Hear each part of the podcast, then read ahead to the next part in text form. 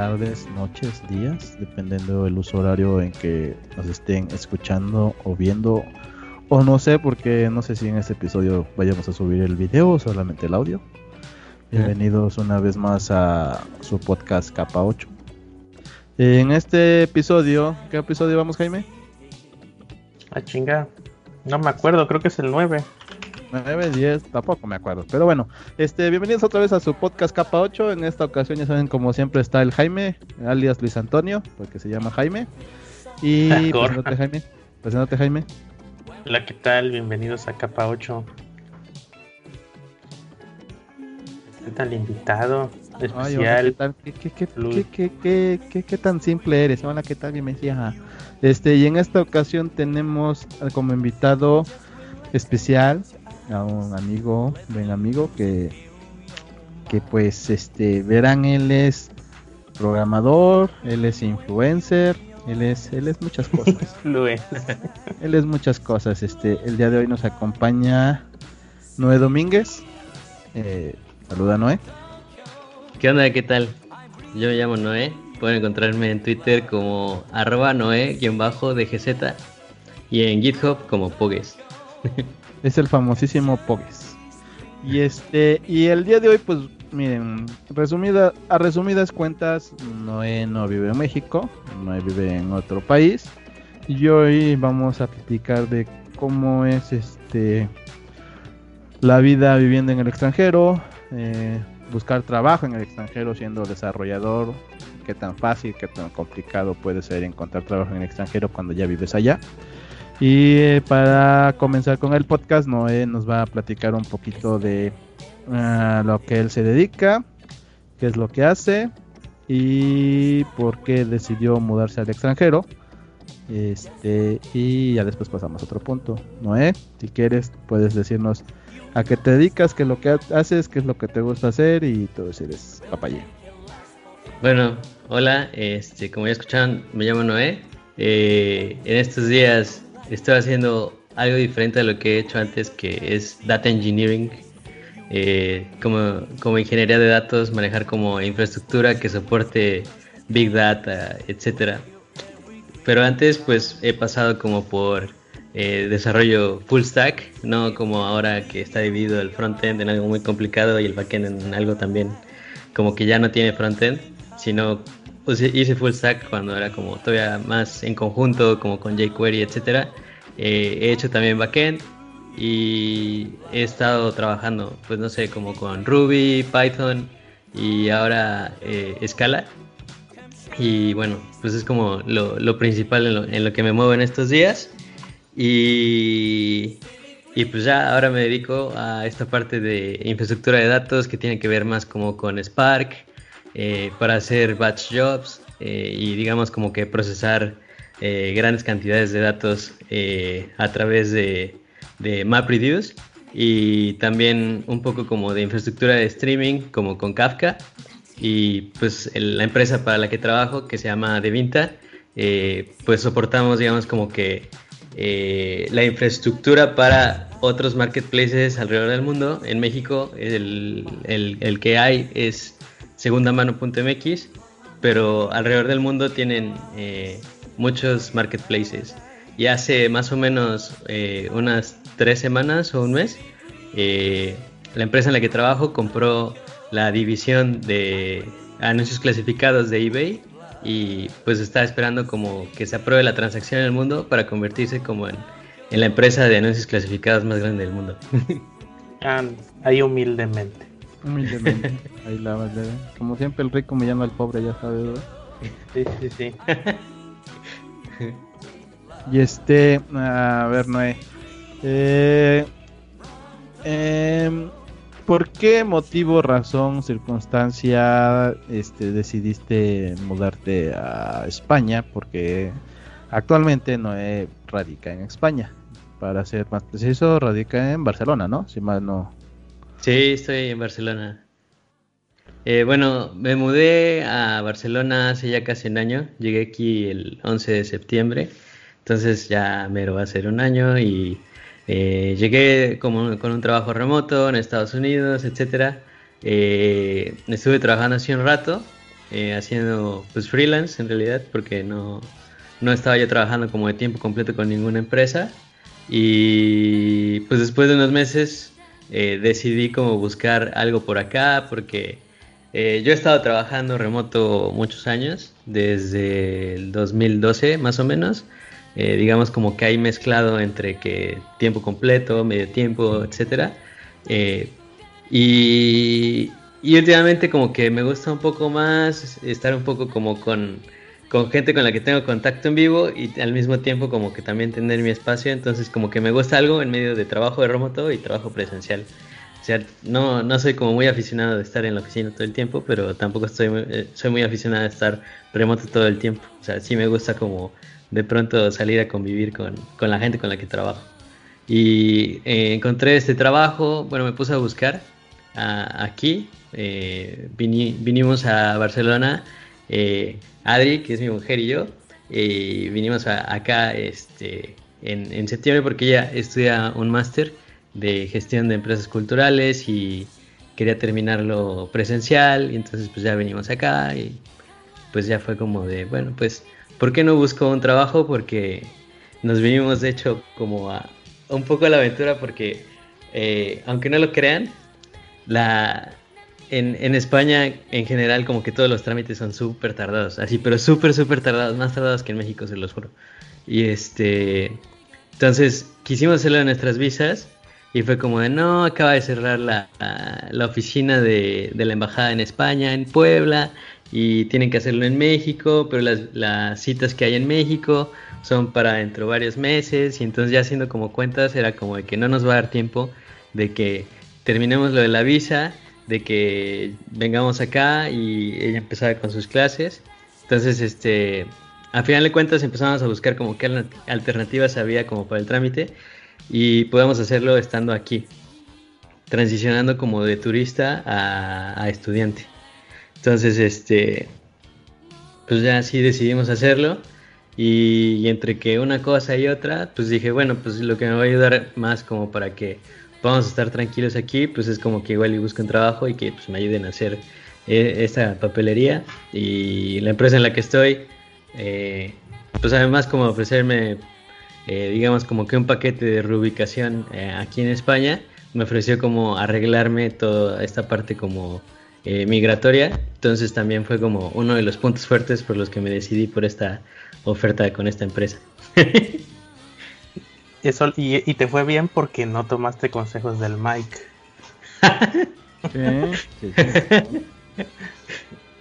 sí, Porque para los que. No, no fui a escupirles, como él me dijo. porque para los que no saben, tenemos otro cuate que es que es güero, white y, y da consejos de superación personal, pero si lo sigues te terminan corriendo. Es que da consejos de gente güera para nosotros los morenos y está complicado también. Por eso no funcionan. Sí. Porque tengo los codos prietos, por eso no funcionan. Exactamente, es lo que te digo. da consejos de gente güera, güey. Nosotros somos prietos, pues está cabrón, güey. Le hubieras dicho a, Pastor: ¿Eres güero? No. ¿Tienes los pelos güeros? No. ¿Y eres de ojos claros? No. Entonces, ¿por qué agarras sus consejos, cabrón? Legal, me parece legal. Eh, entonces, en resumas cuentas, Noé se fue persiguiendo el amor. Ah, el amor sí deja, para que vean, el amor sí deja. Dijera, dijeran acá, vulgarmente aquí en mi pueblo, un culito jala más que un tractor. Qué vulgar. Pues sí, Pero está chido. Qué vulgar eres, por favor. No, pero eh, en realidad, eh, igual para que tengan un poco de contexto los que están escuchando, eh, antes de estar aquí estuve un año en México y antes estuve estudiando una maestría en, Corea del Sur. Entonces, este, pues también como que eso de andar de un lado para otro no, no se me hace tan complicado. Y me gusta conocer como lugares nuevos. Entonces, este, pues fue como también pues una aventura que a los dos nos, nos, gustó, así como que, ah, España, y nunca, o sea, como que antes había estado en Corea porque estudié un intercambio ahí y luego hice mi maestría allá, y, pero a Europa vine cuando estaba haciendo la maestría la primera vez porque vine a presentar un paper de, de mi trabajo de, investigación de, la maestría. Y, y, pues fue bien raro, ¿no? Porque es como de, pues no sé, vas a Estados Unidos, a otro lado, y es como muy extraño porque dices, oh, es otro lugar, hablan otro idioma, piensan muy diferente. Aquí nadie se cruza la calle a la mitad de la calle y aquí la gente sí respeta los semáforos y cosas así, ¿no? Pero llegas a España y es bien extraño porque eh, pues es como México, la neta, así como que todos los vicios que tenemos, la neta vienen de aquí. pues sí, Sí, es como un Little México aquí, aunque les duele. tiene, tiene sentido. ¿Y, y, por, ¿Y por qué dejaste ya las relaciones públicas? Las relaciones públicas. Ah. No, pues últimamente pues he estado ocupado tanto como con el trabajo y como con proyectos. Eh, porque también ahorita estoy en un proyecto de, de, Wikimedia con Pepe Flores, que a lo mejor lo ubican en Twitter como arroba padawan con G.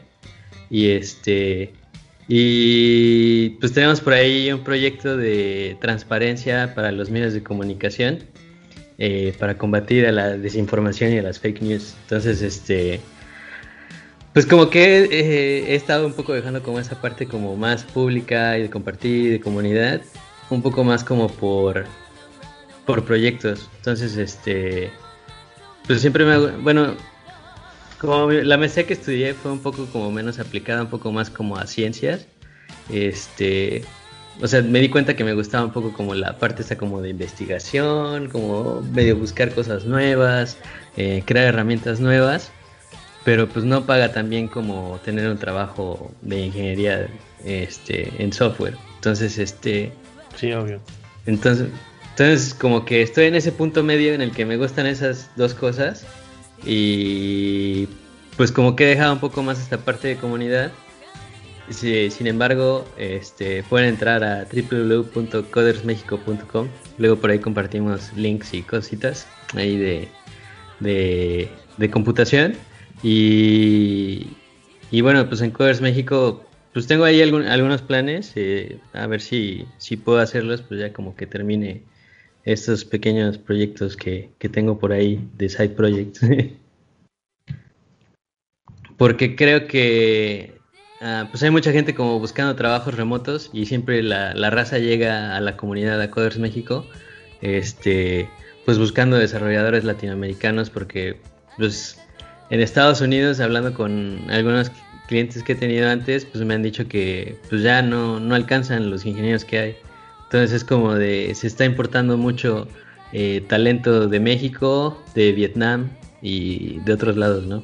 Entonces, este, pues hay, hay una oportunidad grande ahí para, para la gente que está en México, pues de que trabaje eh, con empresas de Estados Unidos estando en México y creo que está padre porque pues es como eh, te puedo ofrecer más que un trabajo eh, premium en México. sí, sí, sí. Ok. Pero, ¿Qué, tan, cosa, Jaime? ¿Qué tan complicado fue? Bueno, ¿qué, tiempo tomó de que llegaste a, que agarraste esa chamba? Pues mira, la empecé, o sea, llegué ya en septiembre, como por octubre fue como de, bueno, voy a hacer esto, porque, bueno, les voy a decir algo que, o sea, vine yo acá y después dije, ah, no, pues sí voy a hacer ese trámite, va a ser muy fácil, está aquí en internet, etcétera. Pero como les decía, como que la burocracia de aquí es bien complicada. Entonces de pronto hay como muchas actualizaciones, pues como por ley de cosas nuevas, este, procedimientos nuevos, pero a la hora que tú llegas a una oficina de gobierno nadie sabe. Entonces es como que pues te mandan a que hables por teléfono o te dicen, no, aquí no sabemos de ese procedimiento, vaya a otro lado, cosas así. Entonces, clásico, aquí no es joven, pasa ventanilla 5. Ajá, y así te traen, o sea, como tonto ahí dando vueltas y es como, eh, pues un poco desgastante porque pues quieres, o sea, quieres hacer, digamos como que el, procedimiento como debe de ser y, y pues no, o sea, no se puede, es como de, y, y entonces es como de, ¿y ahora qué hago? Entonces, este, digamos como que llegué un poco a ese como callejón, así como sin salida de, y, quiero hacer el procedimiento y no puedo hacerlo. Y fue como, la mayoría fue, no, pues, un abogado.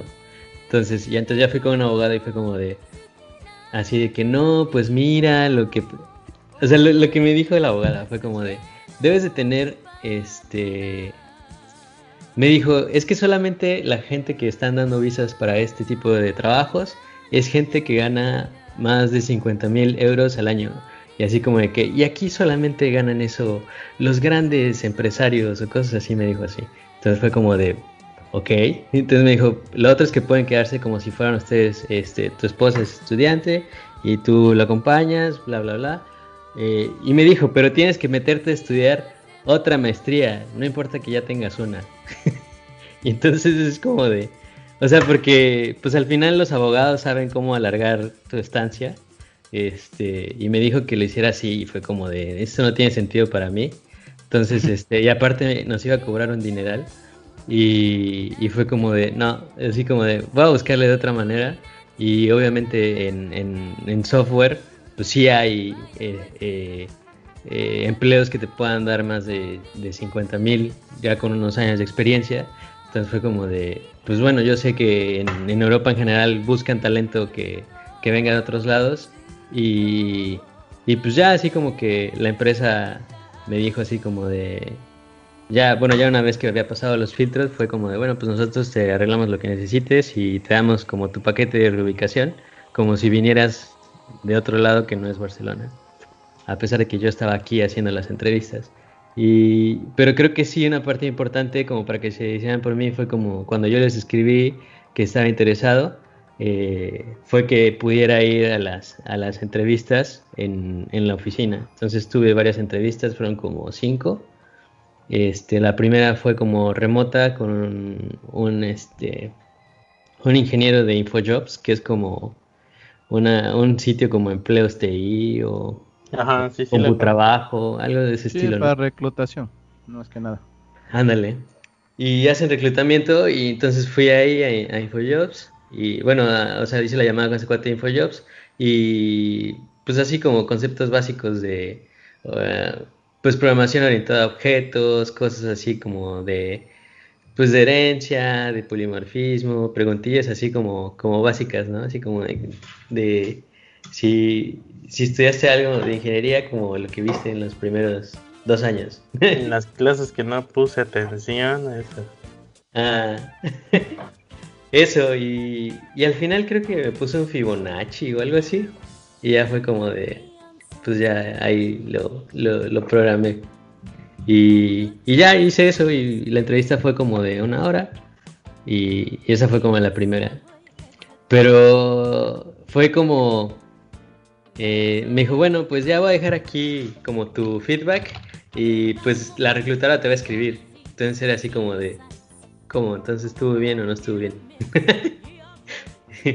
y es que los procesos de reclutamiento son bien malos, la neta. O sea, como que eh, yo creo que todo el mundo que ha estado en un proceso de reclutamiento en línea eh, te han dejado de alguna manera como colgado o esperando o haciendo o, digamos como que en general este como con mucha incertidumbre entonces así andaba y pues yo la neta pensé que no iba a quedar y estuve buscando también trabajo en otros lados y pues al final pues no fue mala elección. O sea, creo que fue, caí como en una empresa pues este que pues es amigable. La empresa se fundó en Noruega y pues también como que son un poco más relajados que aquí en España, porque aquí en España también son son medio medio premium, ¿eh?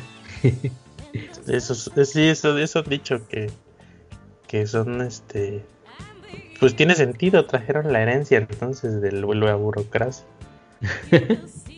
Y en Noruega sí tienen, bueno, no, no, no, de lo poco que he leído es que son, pues son un poquito más, más este, realistas, no sé. Sí, un poco más considerados. Más considerados, sí, yo diría como más considerados, más conscientes de que, de que todos somos personas, ¿no? Entonces, este, eh, después de ahí me mandaban como otra entrevista y ya fue otra como de, de esos de, de whiteboard este, así de que, a ver, necesitamos resolver esto y de que ya, eh, ya ni me acuerdo qué fue, pero fue algo como de estructuras de datos. Y de que bueno, ya sirve y de cómo lo mejorarías. Yo, bueno, pues aquí le, le cambiaría esto a lo mejor por una estructura de no sé qué. Y así como que más o menos ahí, eh, digamos como que no, trataba de no quedarme como bloqueado de que no pueda mejorarle nada pero creo que, o sea, como una de las cosas importantes de estas entrevistas es como de que todo el tiempo estés hablando de qué es lo que estás pensando y por qué lo estás haciendo y de que también te aproximes como al problema, primero tratarlo, tratando de resolverlo de una manera que no sea como la óptima, porque pues a lo mejor en algoritmos aprendes como de que no, esta es la mejor manera de ordenar este no sé, un arreglo de, de muchas este, de muchos números donde estén más repetidos, no sé, ciertos números en el 80% de los casos. O sea, como ya cosas así como muy específicas, eh, pero sino que más bien como que te aproximes al, al, problema, lo resuelvas como de manera que no sea eficiente, pero que lo resuelva y que puedas seguir diciendo de cómo lo puedes mejorar y así. Entonces como que eso da idea como de que, wow, este güey sí más o menos sabe, ¿no? pues sí, es lo que buscan cualquier empresa, que aportes beneficios.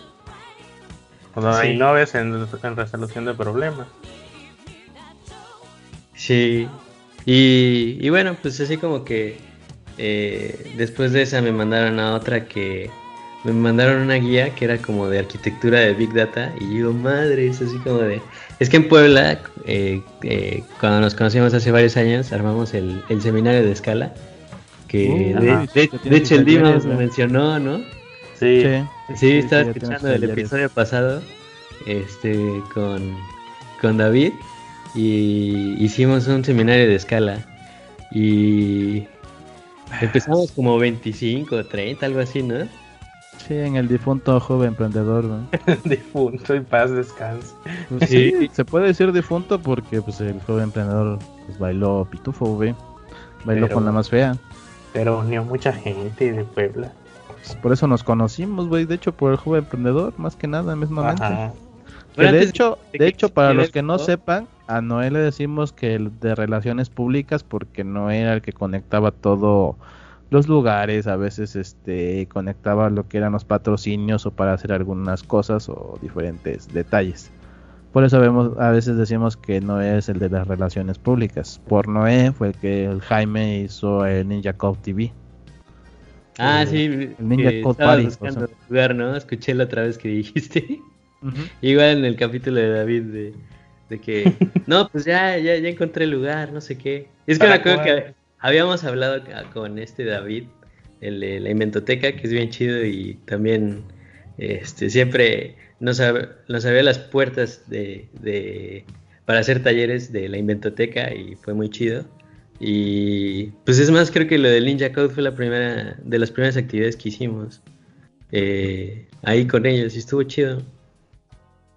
Tienen ahí una comunidad un poco más como de makers, pero también como que fue gente de todo, ¿no?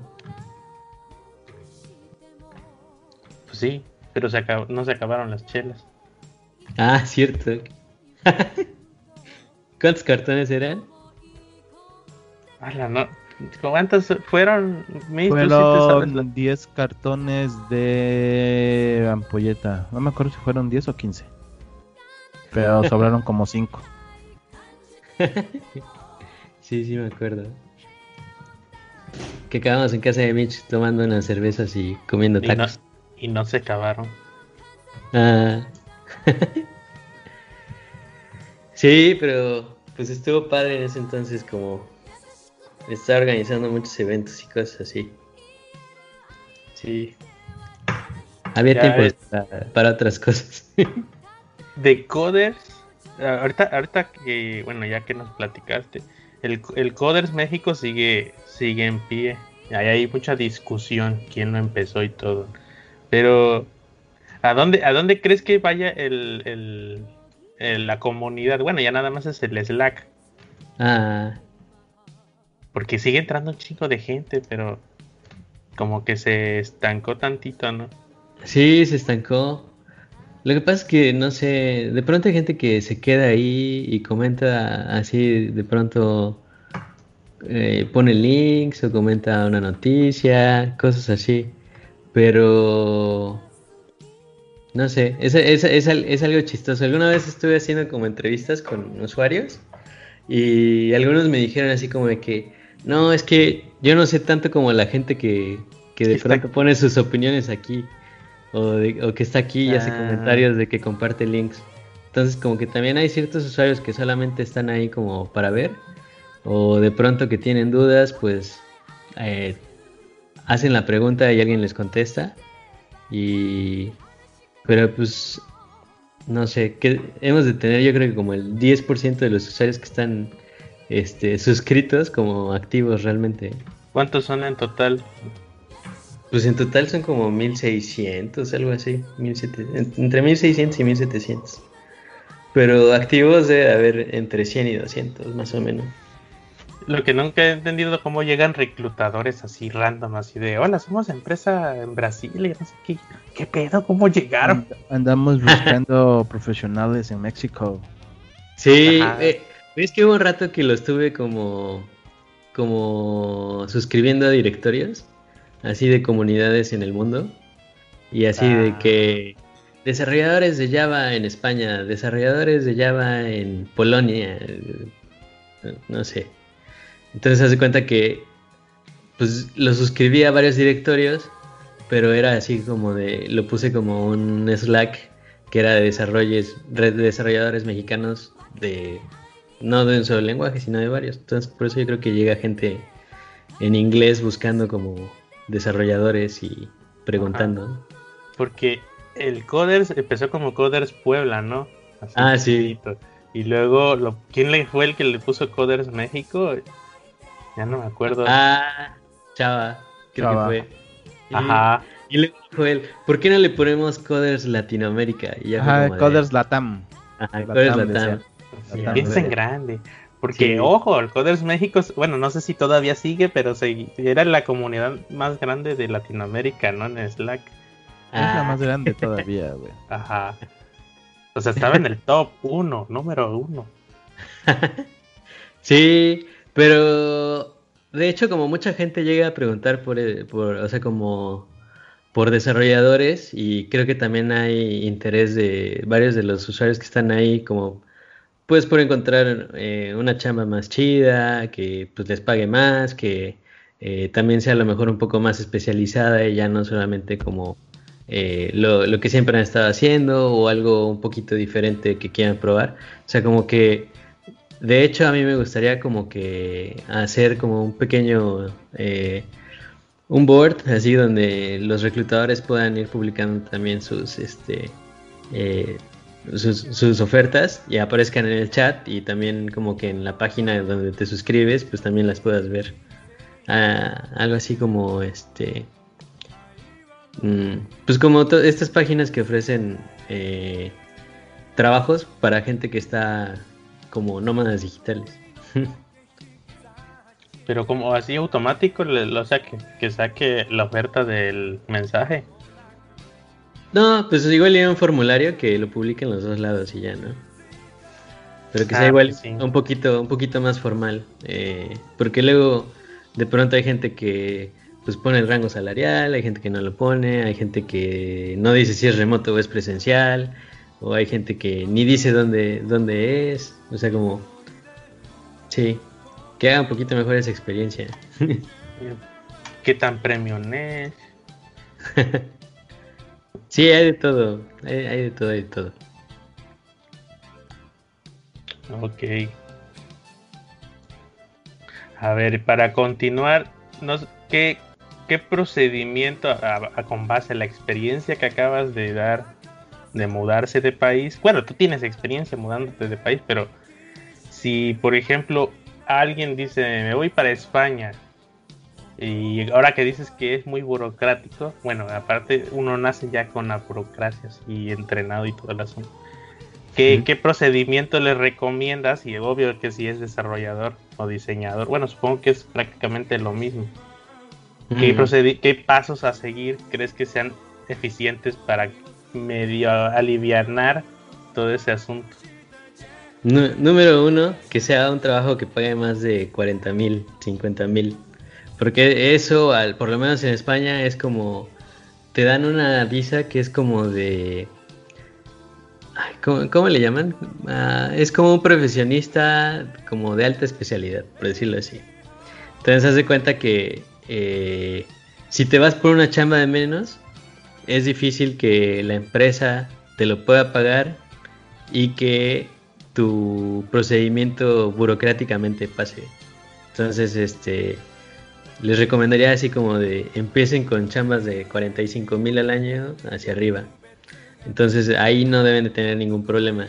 El ir con esta abogada pues me dio ya como esa claridad y ya también fue como de pues no voy a perder mi tiempo con algo que me dé menos o algo de medio tiempo que me dé menos, etcétera, ¿no? Entonces este eh, les recomendaría que fuera de tiempo completo, que fuera de más que eso eh, y ya, o sea, y que la empresa esté dispuesta a hacer el trámite por ustedes, porque eso pues cuesta bastante dinero. O sea, por ejemplo, la, abogada con la que lo iba a hacer yo como fuera de, este como entorno laboral, sino ya más bien como personal, eh, pues nos cobraba entre 1.500 euros y 2.000. Entonces, este, pues es una lana. Eh, y bueno, esa, de hecho, esa visa que me iba a conseguir la, la abogada no me iba a permitir trabajar. Pero por ejemplo, algo que sí está bueno es que en España, si, si vienes en pareja y vienen casados, porque eh, te toman la pareja de hecho, o digamos como la unión libre, solamente si la haces en España. Pero si vienes de fuera, tienes que estar casado. Lo bueno de aquí es que no es como en Estados Unidos de que, no sé, Jimmy, te vas a trabajar a Estados Unidos y, y te hacen la visa, etcétera, y te vas, no sé, casado, este, con tu mascota o con, no sé con quién, Jimmy. ¿Tienes novia o no tienes novia? Dinos. No. Bueno, no tienes novia. Imaginemos que Jimmy tiene novia. Entonces, Jimmy se va casado con su novia. Pero la novia no, puede trabajar. Entonces, este. Eh, en, en, España es diferente porque aquí sí pueden trabajar la pareja. Entonces, este eso le da automáticamente a, tu esposa, eh, a, tu pareja, la, posibilidad de trabajar, que es algo muy distinto a Estados Unidos, ¿no? Que hay gente que, se va para Estados Unidos y que de pronto a veces eh, es como de que, pues es una experiencia un poco inequitativa, porque es como de, ah, pues si tu pareja es como de, pues a mí no me importa, quiero estar en casa aquí me la paso bien, puedo ver series, etcétera, y no quiero trabajar, pues está bien para, para, para ella, ¿no? Pero si ella es como de, no, pues me quiero desarrollar profesionalmente, quiero este eh, hacer algo, pues es, es, difícil, ¿no? Porque pues es como de estás trabado y no puedes hacerlo de ninguna manera. Y también pues estás sujeto a que te hagan otro procedimiento y estés como tú también buscando otra empresa que te pague muy bien y que este que igual quiere hacer como todo ese procedimiento por ti y gastar todos esos esos dólares para que trabajes con ellos. Entonces, este en España eso está está muy padre. Eh, y Adriana, mi pareja, pues también está eh, trabajando. Entonces, este, eso pues nos dio como un plus también bien chido porque pues ella ya es como de, o sea, nos hicieron el trámite y desde el día uno pues ya podía estar ella inscrita también al Seguro Social, etcétera, ¿no? ¿Seguro Social allá? Sí, la seguridad social es, la seguridad es gratuita, la seguridad social. Oh, qué chido. Entonces, también, también por eso como que han, han tenido como ahora con lo del coronavirus más este más cuidado con la gente porque pues al final el, el Estado es el que tiene que gastar dinero para que pues, todos estén sanos. Que, a pesar de todo, bueno, España es como de los que ha manejado más mal la situación en Europa, junto con Italia, pero este pero pues bueno es, es gratis y no sé eh, mientras estás viendo aquí con avis etcétera pues te cubre y estés inscrito al seguro social pero pues también los impuestos están buenos. también fuertes. Sí, es lo que es lo que he escuchado. Este, ¿qué tan difícil fue encontrar trabajo no ella estando allá? ¿Sí fue algo complicado? Ya lo platicó, güey. Pues, pero te digo, fue algo así complicado que digas, ah, puta, ¿cómo, me costó? Hay una página que se llama landing.jobs y que tiene puros eh, trabajos en, en Europa.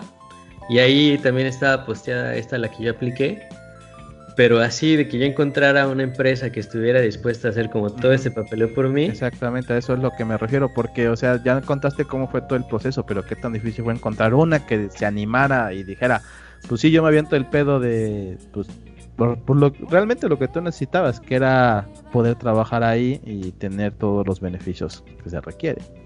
No sé, de tal vez unas 20 ofertas que yo haya visto, unas dos o tres nada más de las empresas estaban realmente dispuestas a hacer el procedimiento.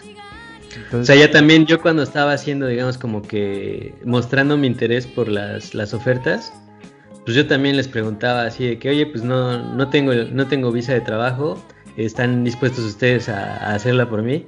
Y sí hubo gente así como de que, ah, déjame lo consulto. Y ya jamás me volvió a llamar.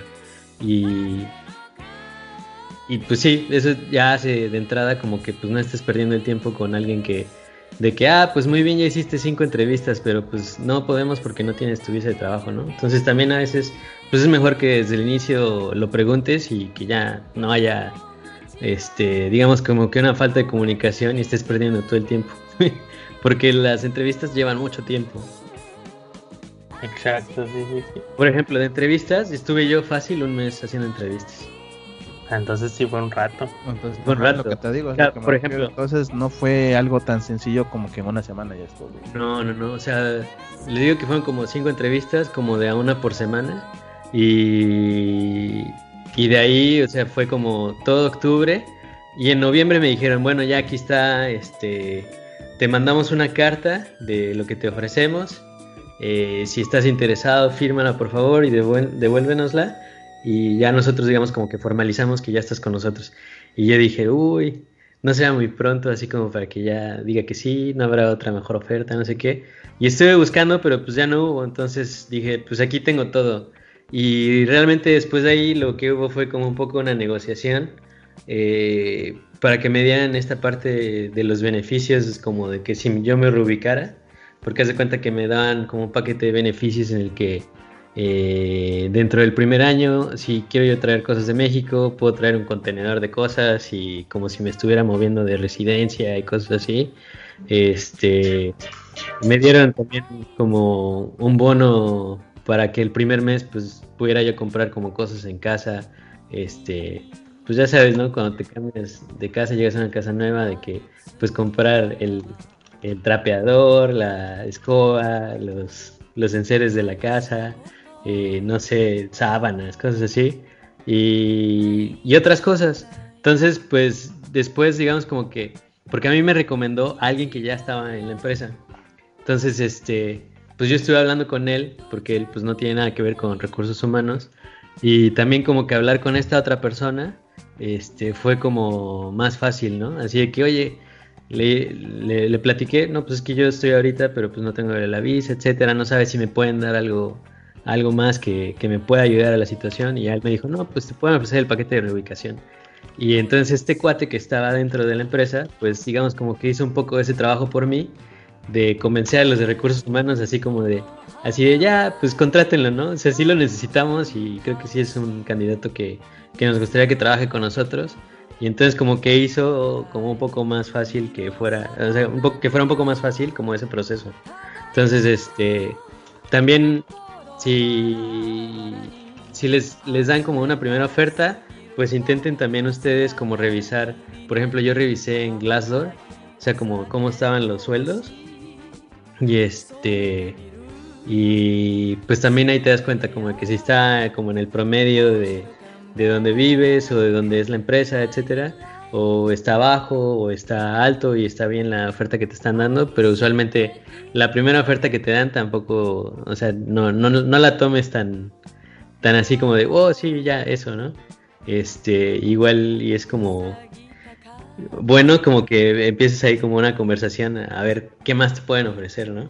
Porque por ejemplo esta cosa que me dieron del paquete de reubicación, pues al final para mí pues me redituó bien porque pues este me hicieron pues todos estos trámites, me dieron como otras cosas extras que también pues me sirvieron y pues a todo el mundo se los dan, ¿no? Y en realidad no les costaba nada que me lo dieran también a mí.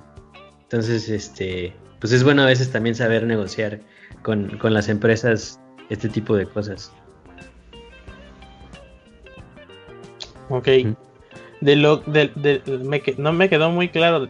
O sea, prácticamente de para moverte de México a España por el pedo de la visa, solo recomiendas prácticamente, y creo que quizás el único hack que existe es pues, que una empresa te haga el trámite, porque si lo tratas de hacer por abogado o de personal, hecho, De hecho, lo mejor, y como me contaba un amigo, es que si te vas a ir al extranjero, lo mejor es que te vayas con un trabajo. Porque ya mm. te va, porque la empresa es la que te tramita la visa de trabajo y vas directa, directamente con esa empresa. El detalle es que, por lo que me contaba un amigo que trabaja en Estados Unidos, el detalle es que luego si te sales de esa empresa, pues esa empresa, hay, por ejemplo en Estados Unidos, él se fue con visa de trabajo, pero con esa empresa. Y cuando se salió de esa empresa, pues no tenía quien le renovara su visa de trabajo de que está trabajando allá. Y tuvo que buscar otra empresa que sí le volviera a dar la visa de trabajo para que siguiera trabajando allá. Era el único problema en Estados Unidos. Porque como que se renueva, no sé si cada año. Por ejemplo, ¿te acuerdas de Luis Montealegre? Sí.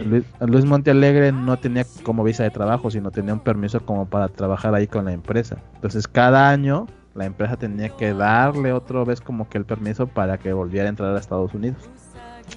es que creo que es un poco diferente porque hay como un acuerdo, o sea, del, como del acuerdo este de América del Norte, de o sea, para trabajar. Y la gente que va de México como que entra con una visa especial, digamos como que de este tratado de libre comercio. Y es y Estados Unidos es más restrictivo. Pero por ejemplo, a mí me dieron un permiso de dos años. Entonces, este, pues ahora estoy trabajando aquí. Pero si a lo mejor después me quiero cambiar, pues me puedo cambiar y no pasa nada. O sea, en ese sentido como que eh, son un poco más humanos aquí. Entonces, no, no nada más este, es como de, de que pues vienes a trabajar y bueno, ya te despidieron, pues que te vaya bien, regresate a tu casa, ¿no? Entonces aquí al menos como que te van renovando esa como residencia y me dieron una residencia de dos años. Y entonces después de esa la renuevas y te dan una de cinco años y a los cinco años tienes que renovarla y así. Y, y la chamba fue con la promesa de cuánto tiempo durara mínimo.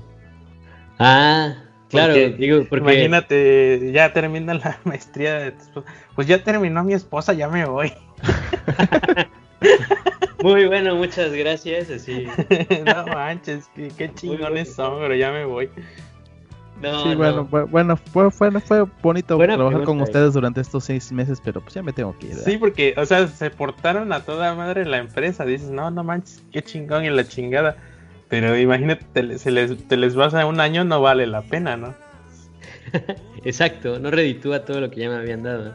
Entonces, cuando me iban a dar este paquete extra de cosas, eh, me dijeron, bueno, vamos a hacer un adendo a tu contrato original, porque pues estamos dando cosas que cuestan dinero, ¿no? Para la empresa. Y la promesa es como, eh, lo que firmé en el contrato es, mínimo tengo que estar dos años porque después del primer año, este, digamos como que si te sales antes del primer año pagas eh, todo, ¿no? Y después del primer año, digamos como que algo proporcional hasta que llegues a los dos años. Y si a los dos años yo decido que me quiero ir de la empresa, pues no tengo que pagar nada. Ah, eh, y digamos como que ahí te ponen como una cifra de... Bueno, no, de hecho no te ponen una cifra de cuánto es lo que están... Digamos como... Ajá. O sea, de cuánto es lo que han gastado en ti, pero digamos como que pues si te vas, pues te van a sacar todas esas cosas, ¿no? Si nos gastamos tanto en esto, tanto en esto, tanto en esto, y tienes que pagarlo. Pero, por el otro lado, si la empresa decide terminar el contrato, no tengo que pagar nada. Ah, pues, ajá, eso es lo que te iba a preguntar, si te despiden, si dicen, ay, ya, pues ya, ya terminó este desmadre, adiós. Pues me ah. que te ibas a quedar culero.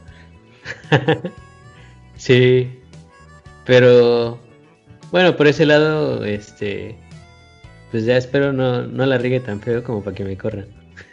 no, digo, pero es una posibilidad, que o no, pues la empresa luego tiene el clásico, tenemos otros tenemos otros objetivos y pues este ya no entras en los planes de la empresa. Pues, aunque, le le digan como el pasti este no no no, es, eso ya fue culerada güey porque para el pasti fue No estás dando el ancho, chavo, ya, chingar a su madre, güey. No, no, no, no. Les no digo, lo, lo bonito, es- lo bonito, lo bonito es que te la pinten así media rara, así de, no, pues es que no entras en los planes para el siguiente proyecto. Porque, Pero, este, fíjate- no, no, no estamos enfocados en eso. Cualquier madre Son, así. te- son dos años, es bien poquito. Yo pensé que te iban a, a amarrar unos cuatro. No, dos. Y también, o sea, por ejemplo, aquí en España es complicado que encuentres un, un contrato indefinido. O sea, de hecho, todo el mundo así después. Pues la casera que tenía antes, donde vivíamos, también me dijo así como de que, ay, te encontraste un contrato muy bueno, porque dice, aquí en España ya no hay trabajos que te den un contrato por más de un año o dos años. Y pues a- ahí en donde estoy, pues me firmaban como indefinido. Y pues ya, o sea, la empresa es, es tan grande que, pues si, si quieres pedir un permiso, o sea, te puedes ir a trabajar, no sé, al marketplace que está en Italia, o si quieres ir al que está en, en, en Austria, pues te puedes ir a trabajar y como que dan como licencias y te pagan como parte de tus gastos. Entonces como que vas y trabajas un rato allá. Entonces también está padre eso. Pero pues ahora con eso de que acaba de comprar otra empresa y se va a convertir como en, en otra cosa que no es lo mismo de ahora, sino más grande, pues también ya no sabemos ni qué va a pasar porque hay este la, la, la parte esta de clasificados de eBay tiene oficinas en Berlín y tiene oficinas en Ámsterdam. Entonces, este, y nosotros estamos en Barcelona, entonces todos están así como de, ¿y qué va a pasar? Así de, ¿a quién van a cerrar? ¿Para dónde corro? ¿A quién van a transferir? Este, Aquí Que- no, porque tú eres pura, pura este, manipulación de datos. Pero hay, digamos, como que es como Springfield y Shelbyville, ¿no? O sea, el Shelbyville de allá de Berlín tiene los, Ajá. mismos, los mismos puestos probablemente que nosotros tenemos aquí. Sí, sí, sí. Entonces, este, así como estoy yo aquí, hay, un- hay, un- hay un yo allá en Berlín que está haciendo lo mismo. Pues ya dile, a ver, pónganos uno a uno a ver quién es más cabrón. Pelea, pelea, pelea. Pelea de inválidos. Le dimba. Pelea de inválidos. Dile, a ver cuántas comunidades has fundado tú. Ah, ¿verdad, perro? Yo soy del Decoders México. Sí. a ver si puede. y, y pues ya, a ver ahora qué, qué pasa por ese lado. Pero pues así más o menos está la, la onda de, de cómo conseguir la, la chamba. Pero sí estu- está, está bien chingona esa chamba. Yo lo más cerca que estuve de eso es que me iba, me pidi- me sugirieron reubicarme a Argentina cuando estaba con los de Pixel. Mm, Sí, lástima. Querían, bailó como que Pixel, querían los, los top, o sea, ponerlos local. No sé para qué, pero pues no, no jaló. Es que quieras o no, y- eh, también como que las cosas cuando estás en el mismo lugar son más rápidas. Y también me he enfrentado con una cultura de trabajo muy diferente. O sea, el, bueno, el jefe que, que tengo, que es como jefe del área, porque también cuando entré, también todo fue como muy diferente. O sea, como que yo estaba acostumbrado como a, pues, equipos chiquitos y siempre he estado como con startups y cosas así, o, empresas con proyectos no tan grandes. Y pues no sé, somos cinco o seis. O sea, cumplimos esa, esa ley de dedo de que, de que tu equipo de Scrum o tu equipo ágil debe de, de comer con una pizza, ¿no? Y este. Y, y siempre me tocó así. Pero ahora, pues, es- bueno, al menos en, en mi equipo, o sea, somos como seis, pero digamos como que del área. O sea, nosotros hacemos como ingeniería de datos y luego los de al lado manejan puros clusters de Kafka. Y luego los de al lado manejan puros algoritmos de personalización. Y luego los de al lado manejan este, puras métricas de, de datos en, digamos como que, pues no en tiempo real, pero así como de que por día van sacando métricas de cuántos usuarios hubo, este, de que si están bots indexando, a dónde han ido, etcétera. Como toda esta parte como de análisis de, de- datos de los usuarios, eh, la, la ven ellos. Y luego al lado de ellos hay otros que son de puros algoritmos de búsqueda. Entonces así como que también ha sido como que la primera vez que he estado como con tanta gente haciendo como, pues de alguna manera como ingeniería, ¿no? O sea, porque ya no es como de, ah, pues voy a agarrar este framework que, que ya existe y pues lo, lo vamos a aplicar y ya, va a resolver nuestro problema, sino que ahora la mayor parte del tiempo siento que estamos discutiendo soluciones. O sea, y, te la, y te la pasas así como de que, bueno, ahora, ahora no sé, estamos haciendo como cosas como de cómo eh, evaluar la calidad de los datos. Y haz de cuenta que de pronto ya hay algunas cosas implementadas con una parte de Kafka que se llama el Schema Registry, que haz de cuenta que es como defines como tu JSON, qué tipos de datos va a tener y qué estructura debe de, tener esos datos y cuáles son. Y entonces haz de cuenta que pues eso funciona como para que puedas, digamos, como que validar, o sea, qué, qué llaves y valores van a venir en el JSON, pero no evalúas que, por ejemplo, lo que viene escrito en el texto esté codificado en UTF, o de que sea un entero que sea, no sé, compatible con el long de Java. O cosas de ese tipo, ¿no? Como un poco más así como de qué es lo que contiene el dato. Eh, y entonces ahora estábamos, estuvimos como un rato en una discusión de que cómo vamos a evaluar esa parte como de, de calidad. Y entonces la gente que ya había implementado lo de Schema Registry, fue, o sea, como que lo defendió de que no, si ya lo estamos haciendo así, ¿para qué quieren más? Y ya pues tienes que buscar tú los ejemplos de, mira, es que vinieron los de acá, del, del, del equipo al lado, y me dijeron, necesitamos validar que todos, o sea, todos los textos estén en UTF porque de pronto hay cosas que no, que no vienen en UTF, ¿no? O que traen como otros caracteres. Y entonces, pues de ahí vienen como ese tipo de necesidades. Y entonces está, pues chistoso que, que pues siempre estás como discutiendo ahí esas cosas y escribiendo como eh, cosas así como RFCs, o sea, como documentos como de diseño, eh, así, revisando pull requests. es, es un poquito diferente por ese lado. Pero al final es satisfactorio cuando la solución o lo que proponen si, si se implementa, ¿no? Sí, y y bueno, también mucho tiempo estamos compitiendo como con las cosas que hay ya fuera de open source, porque pues de pronto así estamos haciendo algo y no hay ninguna herramienta y, no sé, de pronto ya salió una herramienta y es como de, deberíamos de cambiar lo que ya tenemos esa herramienta o no, o que sí y que no. Entonces ahorita también, pues algunos proyectos que heredamos ya también se están descontinuando y otros proyectos que que no existían, pues están iniciando. Mm, ya. Y también tienen que evaluar, o sea, tienes, tienen que evaluar en su equipo qué herramientas van a utilizar y cómo las van a utilizar dependiendo de lo que les diga otro equipo. Sí, y de pronto hace cuenta como que también siento que es la primera vez que he estado yo en un equipo que es un poco más este estricto con cómo se lleva el proceso de ágil. Y por ejemplo, es la primera vez que estamos, o sea, que yo he estado en un equipo que hace refinements, o sea, como refinamiento de, tickets, de refinamiento de funcionalidades.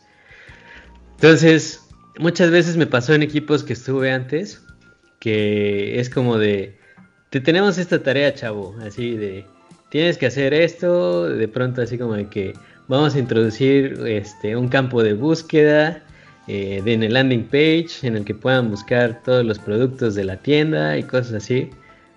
Pero a veces hay muchas cosas que no están resueltas, ¿no? O sea, como de, pues, ¿qué es lo que van a buscar ahí? O sea, y luego, ¿qué? ¿Lo vas a buscar así nada más como por texto a los nombres de los productos? Eh, o le van a conectar algo como un Elasticsearch o un Solar, así como para indexar eh, los textos que tienes en tu backend o qué se va a hacer, ¿no? Y, y en este equipo mucho de lo que hacemos es como de, de pues toda, cada semana hay como una hora y media de refinements y es como de, tenemos este ticket y de que, a ver, ¿de qué se trata esto? Y ya, entonces empezamos como a indagar, no, pues que hubo un bug, y ya, y este bug a cuánta gente le ha pasado, eh, no, pues solamente esta persona porque hizo un procedimiento bien raro. Entonces, como de, ah, bueno, entonces tal vez no es importante. O sea, lo dejamos abierto para que quede ahí, este, como... Quede documentado y después se puede solucionar, ¿no? Ajá, sí, así dejas un comentario de que tal vez necesitamos validarlo un poco mejor y de gracias por participar, ¿no?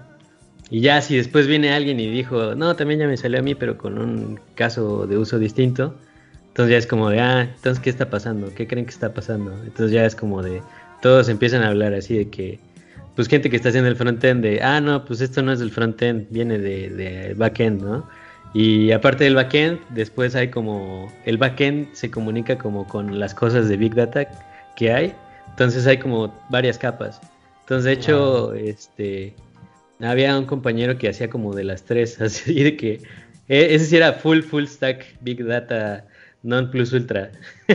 no mames, qué chido. Porque, porque hace cuenta que hacía, este, pues hacía React. Y luego le hacía un backend que tenemos en escala que le heredaron. Que, que después se comunicaba con cosas en Amazon y que luego esa se comunicaba con cosas que había de Spark, de este, de Amazon S3, de permisos de, con, con IAM de Amazon y cosas así. Entonces se cuenta que, pues, hacía como de todo, así de todo, todo. Le sabía como a todo. Y pues ya. Está bien este, cabrón. Sí. Pero, pues también, también está chido porque me he encontrado con gente que, que, que pues le sabe chido, o sea, como que, que es buena.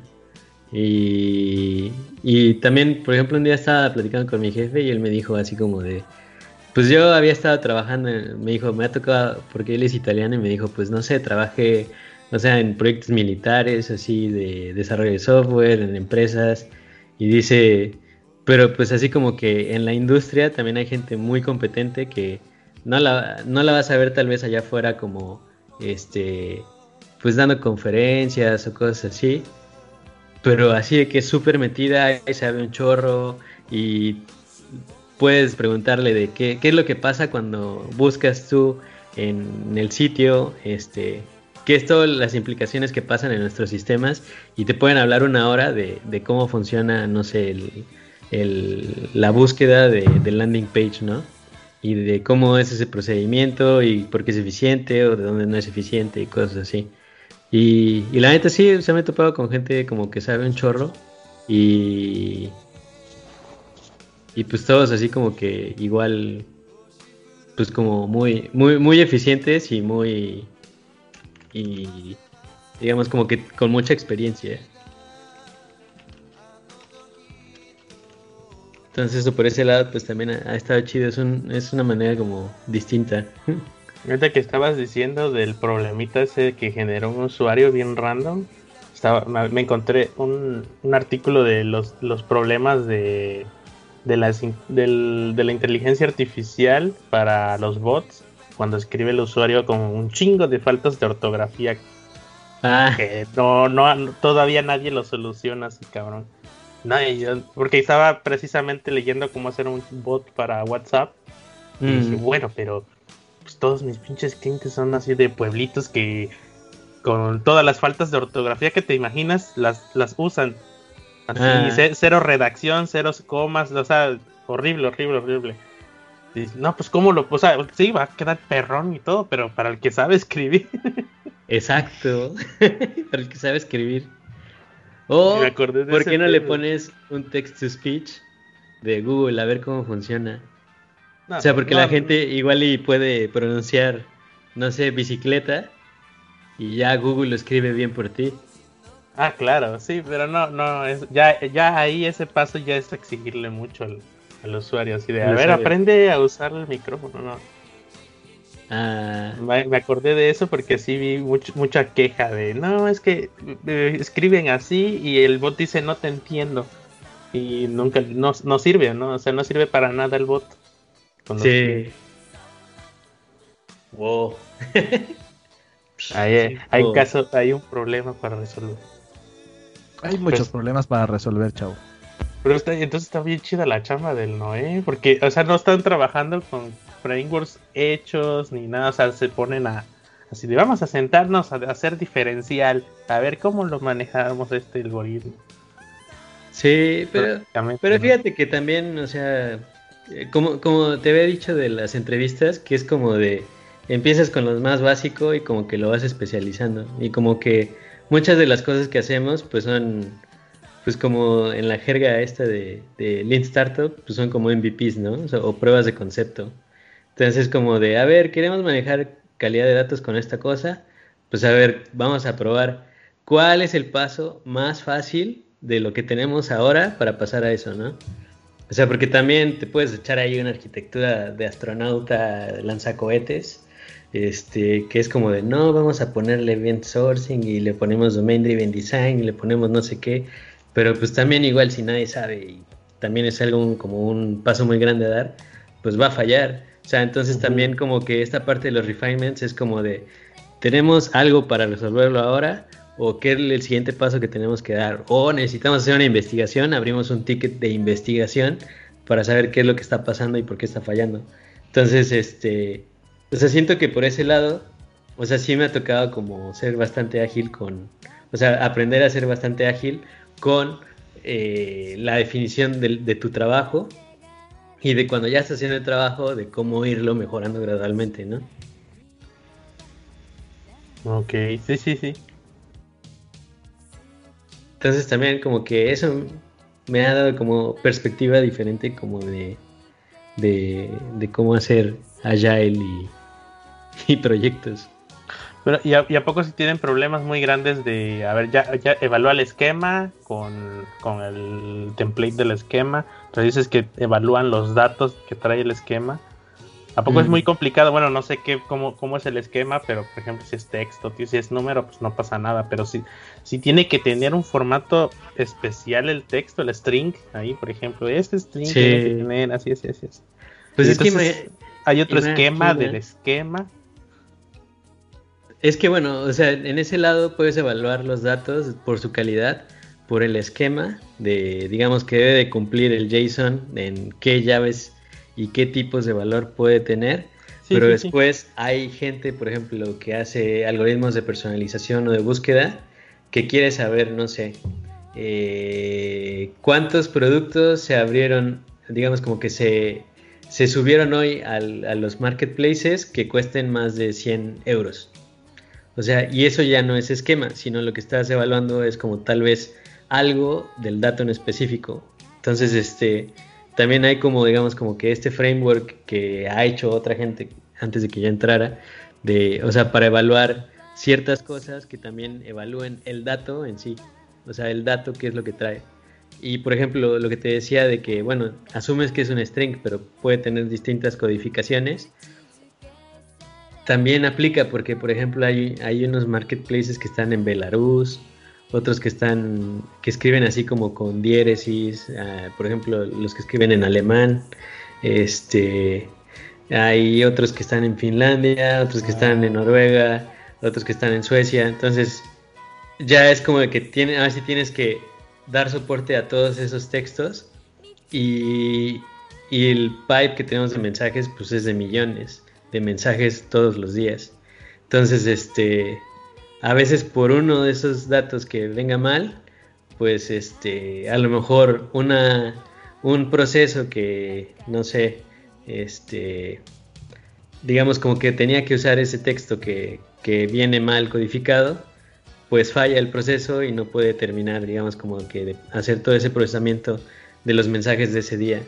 Entonces tienes que asegurarte de que se cumpla esa, esa regla y, ya después decides qué haces con ese mensaje.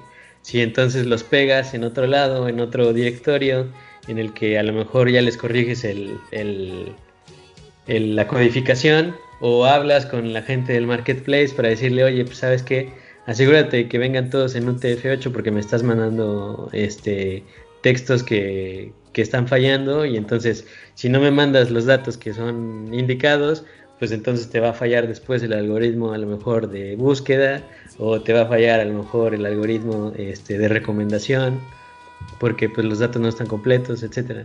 Ahí, suena, ahí suena ya más a que estaría chido que fueran implementando una IA que vaya aprendiendo, ¿no? A clasificar, ordenar, evaluar. Sí, pues de, de, hecho eso es lo que hace la gente como de que hace los algoritmos de búsqueda y personalización, ¿no? Pero también, por ejemplo, de nuestro lado, pues lo que la aproximación que tenemos ahora igual es un poco más manual de que define como tu framework, así como, como tú cuando programas haces tus, tus tests, a lo mejor, no sé, de unitarios, de integración, este, o de lo que tú quieras. Este, lo, lo que ahora pues se está promoviendo un poco es que también se haga como de datos. y entonces, pues ya es como de, pues mira, te voy a dar esta herramienta que a lo mejor te va a proveer un dashboard y en el que tú ya vas a ver qué, qué cosas, o sea, digamos, qué problemas más comunes que hemos identificado, si los estás cumpliendo o no los estás cumpliendo para la calidad de tus datos. Porque pues muchas cosas de, de, del área en el que trabajo, o realmente todo, tiene que ver con datos. Desde, desde las leyes estas de protección de datos que hay en Europa, que son mucho más, este, que son las más exigentes que hay en el mundo, porque en Estados Unidos prácticamente lo, o sea, lo que hay está como de risa porque ya se cuenta como que aquí en Europa es como de, le dices a una empresa, quiero que borres todos los datos que tienes míos y que y quiero que me olviden en tu empresa de los algoritmos que tengan de, de personalización, de búsqueda, este, a lo mejor si yo compré cosas, también quiero que borren todo lo que tengan ahí. O sea, el usuario puede venir con la empresa y pedirlo. Y si no lo hacen, hay unas multas así de millones de, euros o de cierto porcentaje si es que tienes una empresa más chica, que puede ir creo que hasta el 15%, y, y te multan por no proteger los, digamos como que la privacidad de las personas. Y en Estados Unidos lo que hay para esa misma ley que es análoga en Estados Unidos y que es de California, lo único que te dicen es como, bueno, tus datos no van a ser vendidos a otras empresas, pero yo, Google, Facebook, etcétera, puedo guardar los datos el tiempo que yo quiera y los puedo usar para lo que yo quiera. Sí, nada más te desactivan. No, ni te desactivan. No, ni te desactivan. No tienes ni derecho ni de pedir no, pueden no pueden borrar tus datos. No, me refiero a que te dicen, sí, pues desactiva tu cuenta, como en mm. Facebook, ¿no? Sí, pero en Facebook lo que te dicen desactiva tu cuenta, pero tu cuenta no está eliminada, Sí, porque se supone que firmas, bueno, cuando creas tu cuenta, aceptas los términos y condiciones de que los datos no son tuyos, son de ellos. Exacto, pero aquí es al revés, o sea, los datos son del usuario. sí, allá sí son este, tuyos. Entonces, eh, digamos como que desde todos esos procedimientos, digamos como que por ley tenemos que cumplir, pues también se ven y que cómo se clasifican los datos y de qué datos, este, si ya lo tiene implementado, eh, a qué otro le hace falta que le implementen ciertas cosas para que ya se puedan utilizar en producción y así. Entonces, este, o sea, el área en la que estoy, todo tiene que ver con datos. No manches, pinche nadie, filtrate unos cuantos. No, que. no. Así de, ah, a la gente de España le gusta esto. Pero fíjate que luego sí hacen, por ejemplo, hay, hay un, un, marketplace que, bueno, uno que se dedica solamente a esos clasificados de casas y hasta sí hace de pronto como eh, informes cada cierto tiempo de cómo se mueven los mercados de vivienda.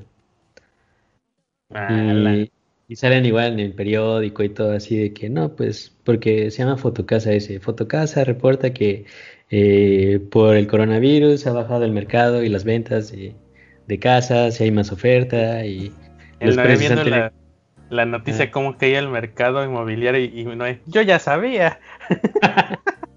ya lo había visto.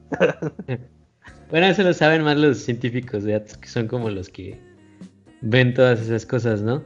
Pero por ejemplo, creo que en Belarus hace, hace no mucho hubo elecciones, hace como dos semanas, y dicen que hubo cortes de internet. O sea, así de que, como en el 88 en México, de que se cayó el sistema, en Belarus se cayó el internet, güey.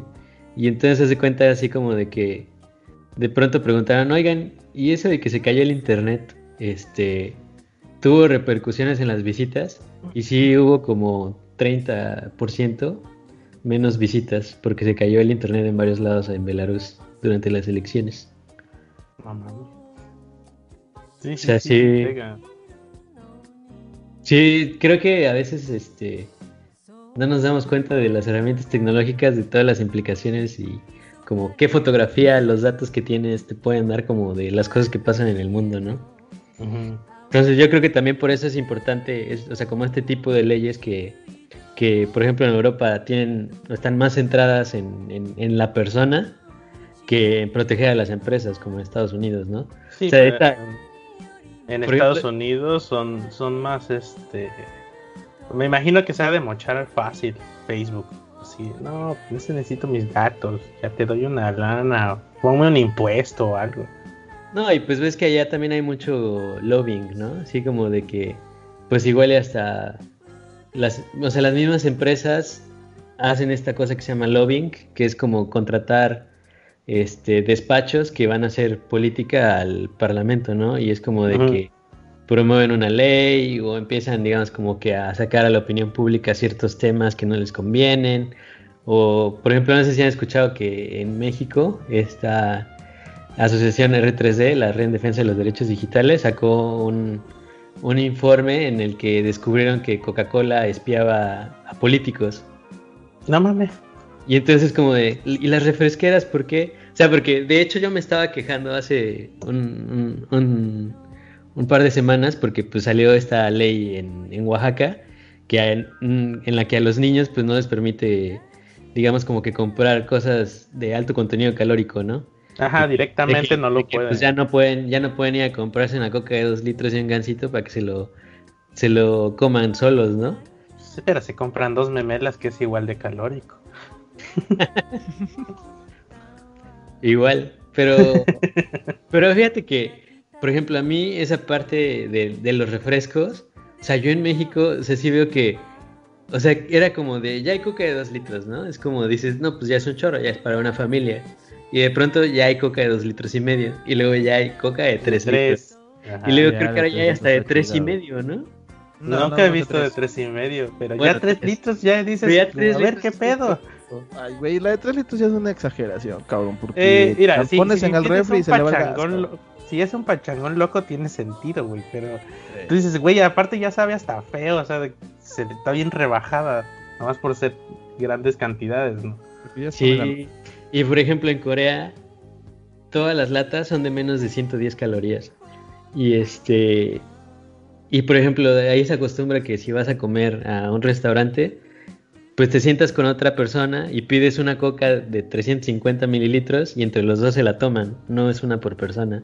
Entonces te llevas vasitos y te la tomas ahí como entre dos personas y, y, el agua es gratis en todos lados. Eh, siempre hay agua gratis. De hecho, pero... Y siempre te sirven agua gratis, ¿no? Pero, pero es como ese de, pues sí, si te dan una coca de 3 litros, pues te la tomas toda, ¿no?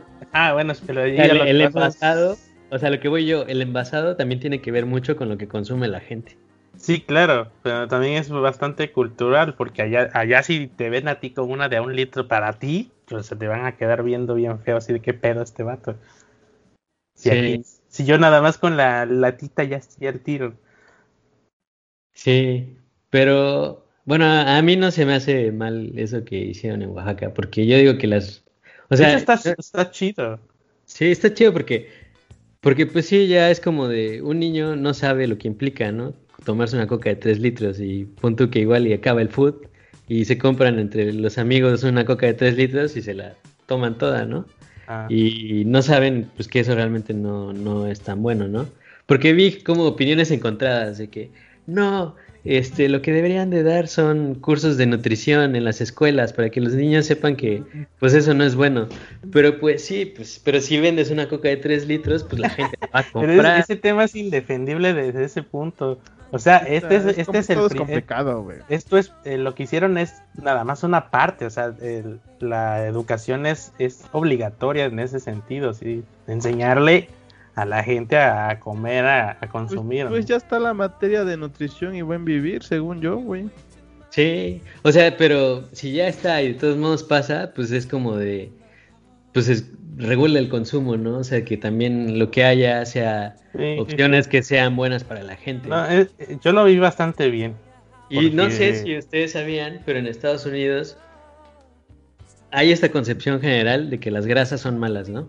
De que no, las grasas este, son lo que te hacen engordar y que da hipertensión y que no sé qué, pero dicen que en Estados Unidos, o sea, ya hay, hay noticias de esto, que estos estudios que digamos como que pusieron a las grasas como el villano de la hipertensión y estos problemas este, como la diabetes, eh, fueron promovidos por refresqueras y otras empresas ah, de alto contenido calórico. esas notas, ajá. Y entonces como de, bueno, pues si, o sea, es parte como del lobbying, ¿no? Si una empresa que pues vende glucosa que se toma, pues entonces lo que va a tratar de hacer es que si ellos hacen mal, que alguien se vea peor y ya ellos no van a ser los malos, ¿no? Sí. Como el clásico, es como el clásico yo robé, pero no robé tanto, güey. Estaba incitado por toda la toda la empresa pastelera, refresquera y de dulces, algo así, este, leí. Ajá. Y, y, creo que hasta farmacéuticas o algo así, no, no recuerdo. Güey, las épocas cambian. Acuérdate que antes las farmacéuticas decían que fumar estaba bueno, güey. Hasta los niños fumaban por salud. Antes. sí, es cierto. Antes, Pues digo, las cosas cambian, güey. Antes era así. Antes, güey, hasta durante el embarazo te recetaban un cigarro al día, güey. Sí, sí, sí. Pues sí, pero no sé cómo, cómo acabamos en esto, hablando de datos. Porque los datos dicen eso, güey. Es que, pues es que tú tienes ya los datos de España de primera mano. Cuando habías comprando acciones a Noé, no, es que el comportamiento de la gente indica que vamos a no, Ay, no. no, si luego eso, en Estados Unidos también es penado, como, o sea, que manejes información privilegiada y que la utilices para beneficio propio. Pues ahí está el caso de, este, eh, hay una película y está el libro, ya no me acuerdo, de, de la burbuja del 2008 y del ah, mercado inmobiliario que alguien tenía datos privilegiados y lo multaron o algo así. Mm, la de, no sé si es. Ajá. No sé si mm. lo estoy confundiendo. No, me acuerdo. Ya no me acuerdo dónde lo vi. Ajá, que tuvieron que multarlo por no sé cuántos millones de pesos. Sí, pues está interesante. Pues ya, ya es una hora, no sé si hasta aquí la quieran dejar. Pues sí, ya después, este, no sé si Noé pueda venir en otro episodio ya que nos cuente más sobre Big Data y todas esas cosas del diablo que le gustan, güey. Pues que ya ves que son. Sí, eso es que saque los papers, güey, ya sabes, aquí la presentación, güey, el PowerPoint, esas madres, güey. Que saque este el papel bond, güey, que lo pegue ahí atrás de donde está, güey, y que se ponga ahí a explicar, cabrón. Chinga su madre. No sé, no sé si te gustaría en ah, otro episodio hablarnos un poco más sobre Big Data y todas esas cosas que a ti te interesan y manejar información privilegiada. de volver a hacer mi plática de GraphQL que nadie entendió. Ah, yo sí entendí. Yo sí entendí. lo bueno es que sí me sí entendió. Bien, lo bueno. Mike quería que hiciera un tutorial ahí para que le hiciera su trabajo de la chamba o yo qué sé. Pero está bien chido y me gustó que también en el, en el, en el episodio pasado eh, D-Mouse también los, eh, platicó un poquito de eso. Y de hecho también nosotros ahora como que estamos evaluando si nos sirve a nosotros para el frontend, porque de pronto tenemos como muchas APIs y como que todo se mueve como en microservicios en varios equipos.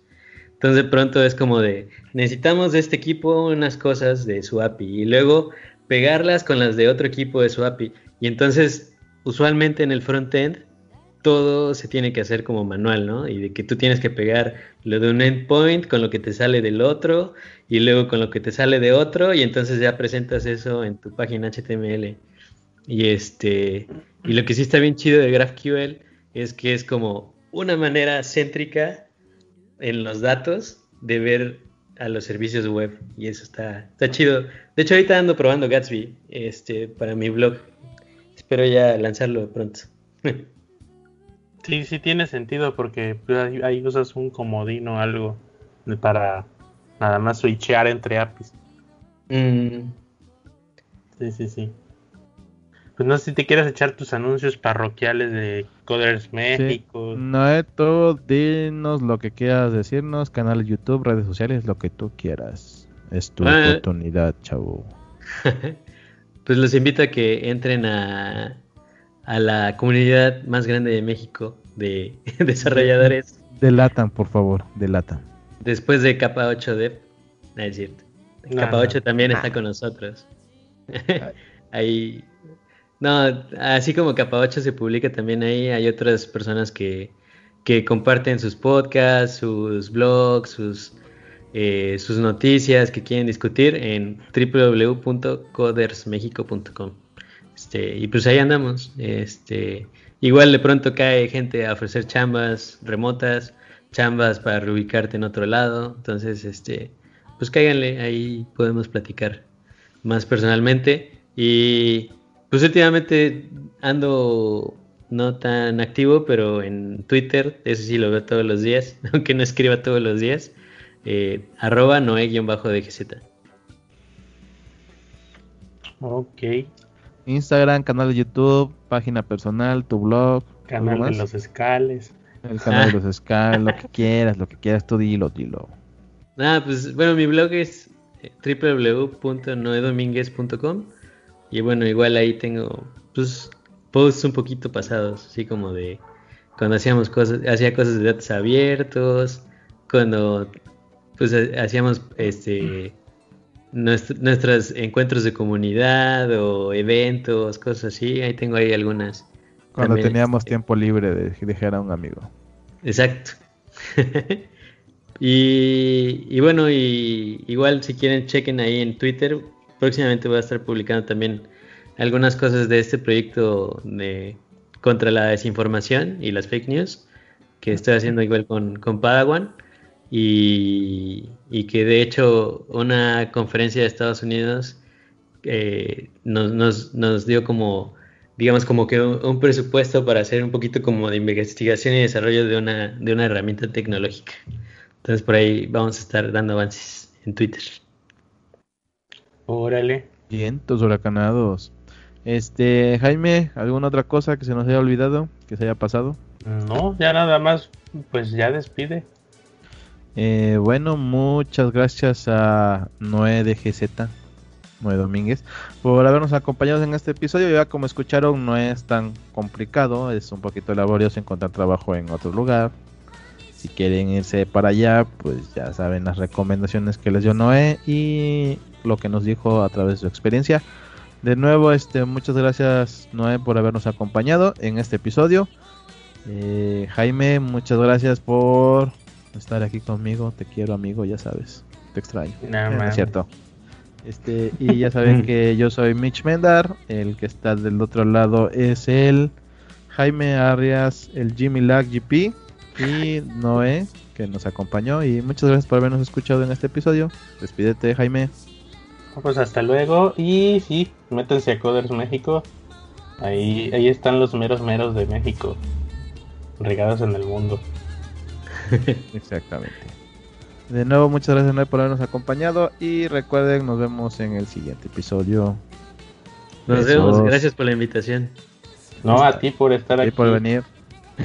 hay que repetir con otro tema. Sí, hay, que sacar los, hay que sacar los papers, güey, para la otra. Ya velos, ordenando por orden alfabético y todo el pedo. Exactamente.